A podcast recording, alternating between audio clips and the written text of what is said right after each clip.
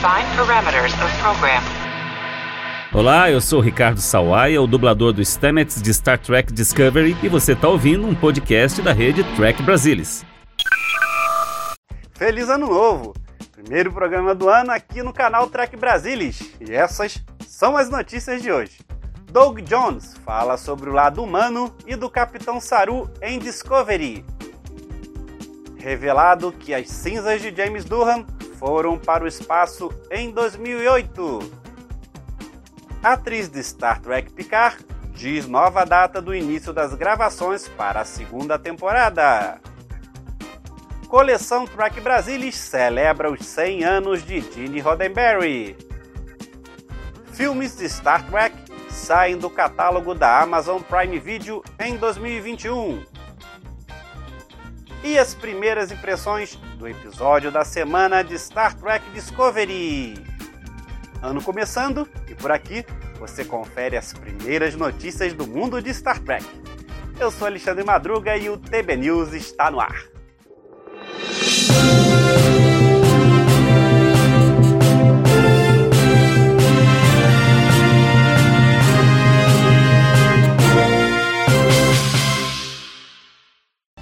Red alert. All hands stand to battle stations. Isso mesmo, alerta vermelho. O ano começa com uma notícia bem ruim para o assinante brasileiro. O calendário de lançamentos do Prime Video para o mês de janeiro de 2021 chegou e a lista de filmes de jornada ficará reduzida.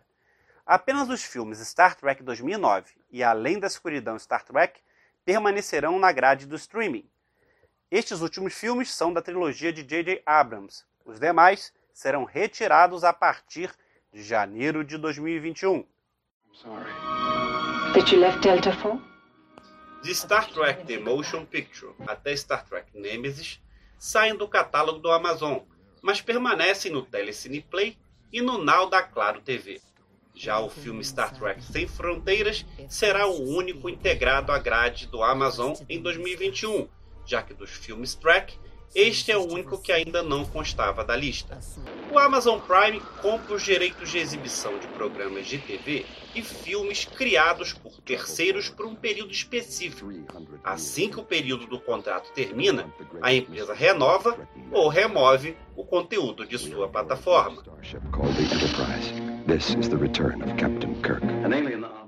Tirando Lower Decks, que ainda não tem previsão de chegar ao mercado brasileiro, continuamos com todas as outras séries no ar, seja na própria Amazon Prime, como Picard, ou as demais da Netflix. Portanto, se gosta dos filmes antigos de Star Trek, garanta seu DVD para a posteridade. Uh, desculpe.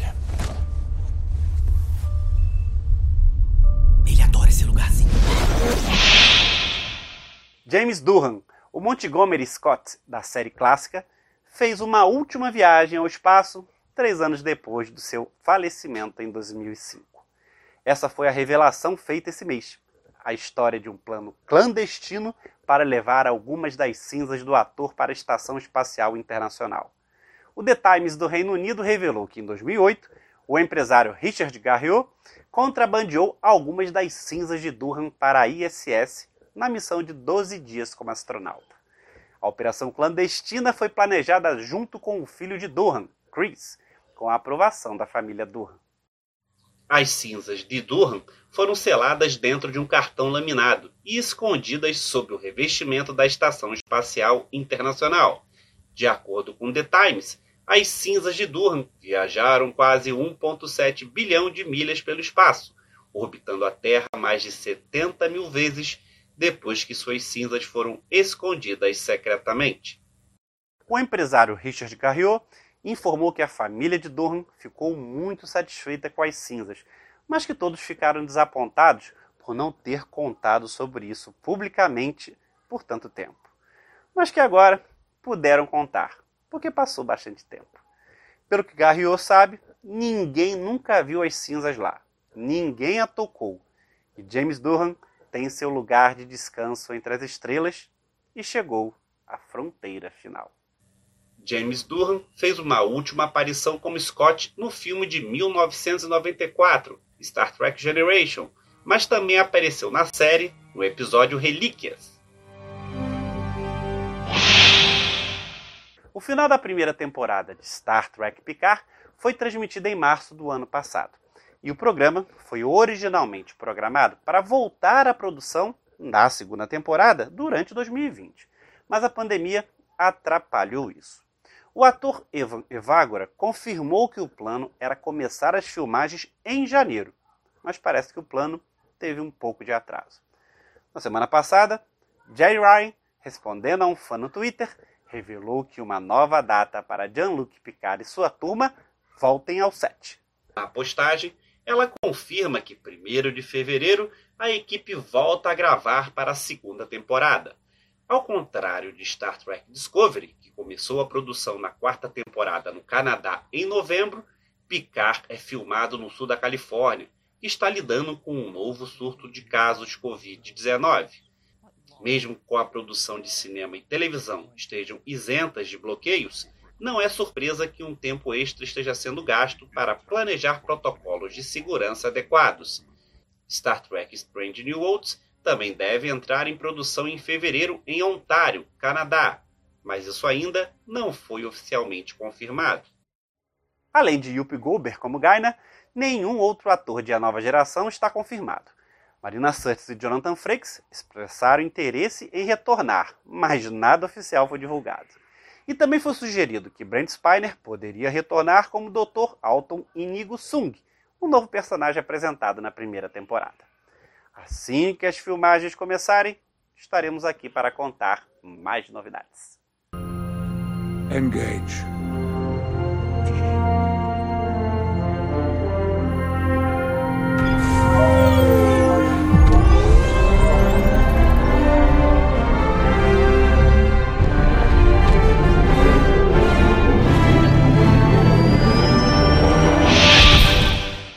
Em 2021, celebramos os 100 anos do nascimento do criador de Star Trek, Gene Roddenberry.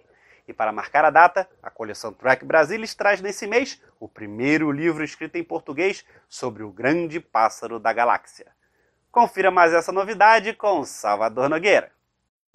Fala Madruga, fala pessoal, um prazer estar aqui com vocês para falar da primeira edição da coleção Trek Brasilis de 2021. E é com muito orgulho que a gente traz o primeiro livro publicado no Brasil sobre a vida e a obra de Gene Roddenberry, o criador de Star Trek. A gente preparou com muito carinho este que é o primeiro livro aí escrito em língua portuguesa sobre o grande pássaro da galáxia para comemorar os 100 anos do nascimento dele, que aconteceu é, em 1921. Então estamos agora no ano do centenário de Gene Roddenberry e que melhor ação para comemorar isso do que o lançamento de um livro é, de 64 páginas, colorido, bem ilustrado, sobre a vida do grande pássaro da galáxia. Espera aí que eu quero mostrar para vocês como é que está dentro do livro.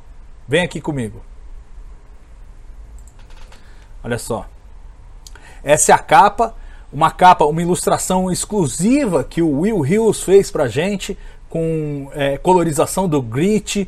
Ficou muito legal esse trabalho, parceria do Will Hills com Carlos Grit. É a nossa capa feita especialmente para este volume. Aqui você vê o, o, o, sumário, como sempre, o conteúdo. Aí a gente tem um capítulo sobre a, a, a infância, a adolescência do Gene Roddenberry, os primeiros trabalhos dele, ele que começou como piloto militar na Segunda Guerra Mundial, depois se tornou piloto civil da Panam, sobreviveu a um desastre aéreo, aí virou policial e começou a escrever roteiros para Hollywood. Isso principalmente policiais e faroestes. Nos anos 50 ele se projetou escrevendo para séries como Have Gun Will Travel e ganhou a confiança dos executivos dos estúdios para produzir pilotos. E o primeiro que emplacou foi a série O Tenente. Você está vendo aí é a primeira série que o Gene Roddenberry criou. Muitos dos atores de Star Trek acabariam aparecendo nessa, nessa série, durou apenas uma temporada, e aí ele criou Jornada nas Estrelas. Star Trek, a série pela qual é mais conhecido, claro, até hoje. Você vai saber como foram os bastidores da produção da série do ponto de vista do Gene Roddenberry. Que desafios ele teve que enfrentar, para montar equipe, para montar elenco, para administrar as crises com o estúdio e com a rede de televisão NBC. Tem aí um material completo das três temporadas, como foi pro Gene Roddenberry. Depois temos é, uma reportagem sobre o que ele fez depois de Star Trek. Ele tentou pular para o cinema, produziu um filme é, peculiar, conhecido como é, pelo título Pretty Maids All in a Row. Depois é, fez uma série de trabalhos de ficção científica tentando voltar à televisão, Genesis 2, Planet Earth, séries que acabaram não emplacando, The Questor Tapes, mas que serviram de base para o retorno dele a Star Trek. Ele que foi se tornando um guru, é uma espécie de guru, passava nas convenções, dava suas opiniões sobre tudo, as pessoas tinham muito interesse. E aí ele volta a Star Trek, primeiro para produzir a fase 2, e aí produz aquele que seria o primeiro filme de cinema de Star Trek, até ser escanteado pela Paramount, que colocou o Harv Bennett para comandar os filmes. E aí ele faz um retorno triunfal com a criação de A Nova Geração, que foi justamente é, o último grande trabalho dele. Depois de A Nova Geração, ele na quinta temporada, em 1991, veio a falecer aos 70 anos e a gente conta essa história, mas claro, com um legado que transcende inclusive essas obras, porque ele deixou muitos trabalhos póstumos que foram convertidos em séries é, depois da morte do Gene Roddenberry pela viúva May Gilbert. Então tá aqui, são 64 páginas, é uma história muito rica realmente, tenho certeza que você vai gostar de ler. E claro, como você pode adquirir este volume? Bom, você pode passar lá em trekbrasilis.org barra colecal e você pode comprar ele de forma avulsa ou você pode se tornar um assinante da coleção Trek Brasilis. E aí todo mês você vai receber um novo exemplar explorando um dos temas dessa tapeçaria imensa que é Jornada nas Estrelas. Já estamos no volume 13, todo mês sai um se você assinar agora, você começa a partir desse volume 13 e vai recebendo todos os volumes subsequentes. Então espero que vocês tenham gostado. A gente gostou muito de produzir essa obra, nossa homenagem ao queridíssimo grande pássaro da galáxia. Claro, a primeira homenagem, mas não será a última, porque afinal de contas, temos um ano inteiro aí para celebrar o centenário de Gene Roddenberry. É com você, Madruga. O último episódio de Star Trek Discovery, Sukal, o Capitão Saru lidera uma equipe para resgatar o único sobrevivente de uma nave Kelpin acidentada. E eles se encontram integrados em um programa degradante de holodeck que mudou sua aparência. E Saru é transformado em um humano. E o ator Doug Jones falou sobre o desafio de atuação e onde Saru se encontra enquanto a temporada chega ao fim. Foi uma confusão para mim pessoalmente. Tive muitos personagens humanos ao longo dos anos, mas nunca pensei no Saru como humano. Eu queria ter certeza de manter sua personalidade intacta, embora a aparência tivesse mudado muito. Então, seu padrão de fala e voz isso já era uma parte de mim. Seus gestos cavaleirescos, talvez, e uma fluidez nas mãos. Mas o calçado muda muito. Quando estou com as minhas botas de casco, isso muda minha postura, meu porte de quadril, meu passo. Então, quando eu tive que andar, foi quando eu pensei: ok, o que eu faço aqui? Estou de botas rasteiras. O que vou fazer? Então eu tentei dar a ele um deslizamento que era de Saru, mas ainda tinha que ser humano. Tentei criar um híbrido. Não sei se funcionou ou não. Alex Kurtzman chegou a sondar Doug Jones para também fazer o personagem Sukal, mas mudou de opinião a pedido do ator. Foi então que Kurtzman resolveu chamar o comediante americano Bill Irving e Doug Jones falou sobre a escolha do ator. Nunca tínhamos nos encontrado antes. Eu já fui comparado a ele inúmeras vezes ao longo da minha carreira. Até mesmo nos parecemos em nossas formas humanas. Houve alguma conversa com este Kelp. Quando recusei o trabalho, Alex Kurtzman falou da amizade com Bill e o que eu achava. A discussão acabou e eu disse: chame Bill Weaving. Eu tenho sido um grande fã. Como performer e ator, ele é tão fundamentado e preciso. Bill e eu falamos um com o outro pelo telefone. E foi muito, muito doce. Felizmente, ele aceitou. E eu acho que o que ele fez com o Sukal foi mágico. Ele trouxe uma qualidade tão infantil para ele Eu realmente acredito que era um Kelpin que nunca tinha visto outro ser vivo que respirava desde que era criança. Já definido como capitão de Discovery, Doug falou como Saru ainda precisa melhorar na atual posição da nave. Da emoção em reencontrar outro Kelpiano, o deixando um tanto comprometido emocionalmente. E um possível relacionamento com a presidente Trina. Saru ainda se questiona o tempo todo, embora tenha confiança e não viva o medo que vivia. Acho que a realidade de qualquer posição de liderança é está sempre tomando a decisão certa sem questionar. Então, quando o almirante o puxa de lado para dar conselhos sobre como fazer algo de forma diferente, Saru compreende tudo isso. Há espaço para melhorias? Claro. Os capitães do nosso show sempre comandavam por música. Saru se sente confortável o suficiente lá, mesmo com tudo o que ele ainda precisa aprender. Sobre o reencontro com outro que é isso está amarrado à casa, de certa forma, emocionalmente. E finalmente, vendo um que é passando necessidade, sua nostalgia é muito forte por casa. Mas fica a pergunta: Saru poderá tomar decisões sem se envolver emocionalmente para o aprimoramento da galáxia e da Federação? Eu te digo que isso será resolvido. Sobre a presidente Trina, a pergunta deve ser por causa da nossa cena de despedida quando ela estava saindo de Discovery. Saru perguntou se, além dos negócios, eles poderiam continuar conversando. E ela disse que gostaria disso. Isso pareceu uma dica para mim, mas os escritores não estavam pensando nisso. Mas eu meio que joguei com um pequeno brilho nos olhos quando falei isso com eles. Então, o que posso dizer é que veremos para onde isso vai.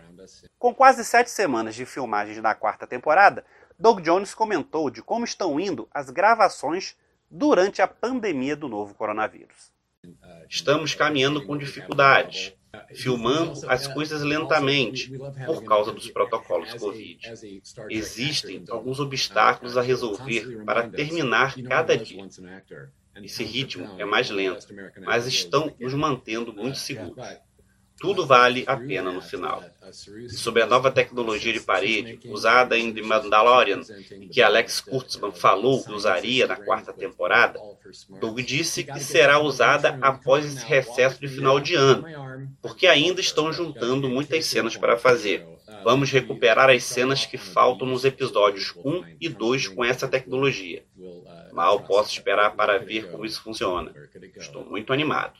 Sempre muito simpático, Doug Jones ainda entregou das dificuldades em cantar em que é o piano, mas disse que tudo é uma questão de memorização, mas que é muito, muito mais difícil.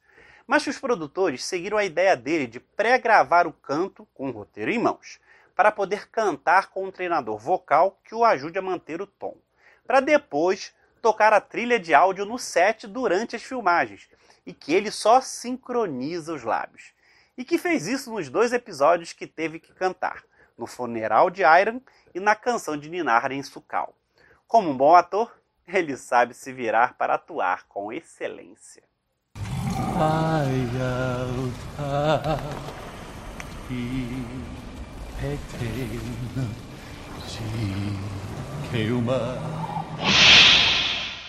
E saiu o penúltimo episódio de Star Trek Discovery, Alma Maré, escrito por Kenneth Lin e dirigido por ninguém menos que Jonathan Frakes.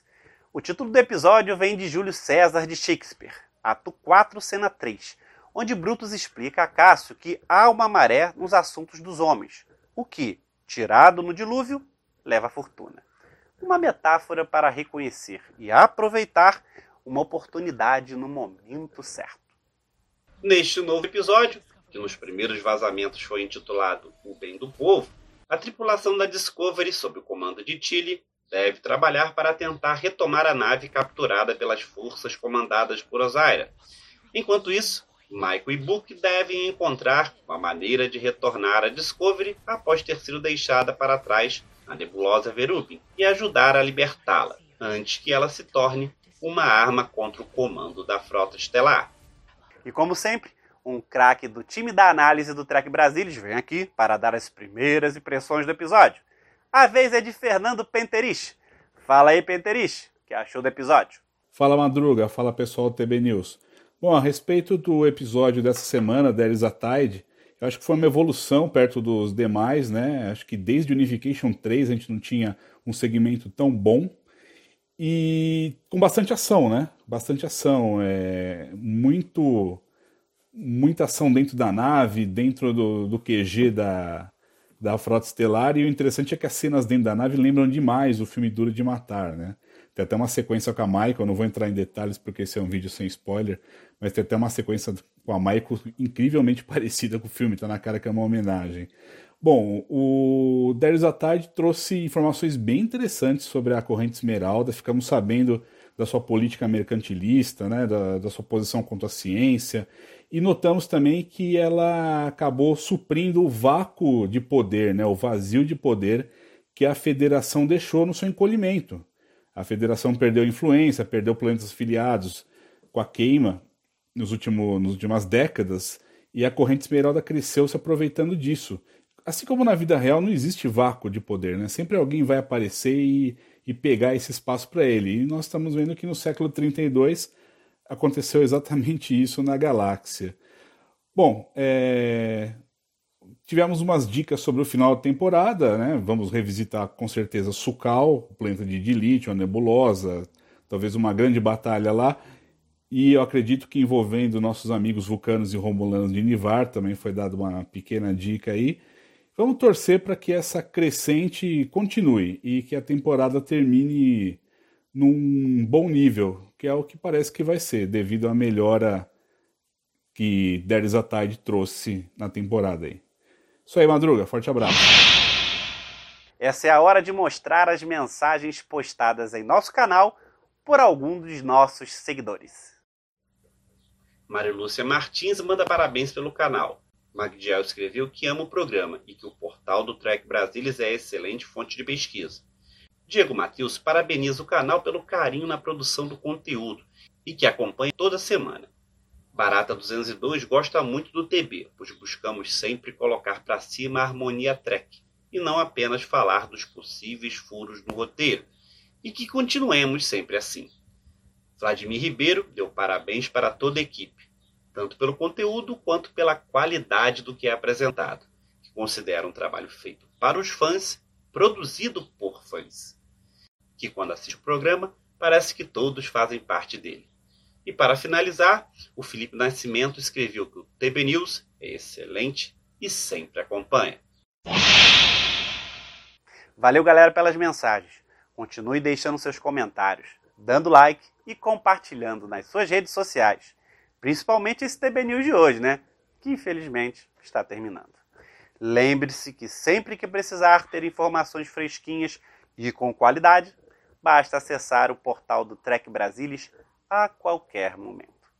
2021 começou e entramos cheio de gás, né? Feliz vacina! Opa! Feliz ano novo! Claro, com vacina será melhor ainda. Obrigado pela audiência, obrigado pela presença. Nos vemos no próximo programa. Tchau!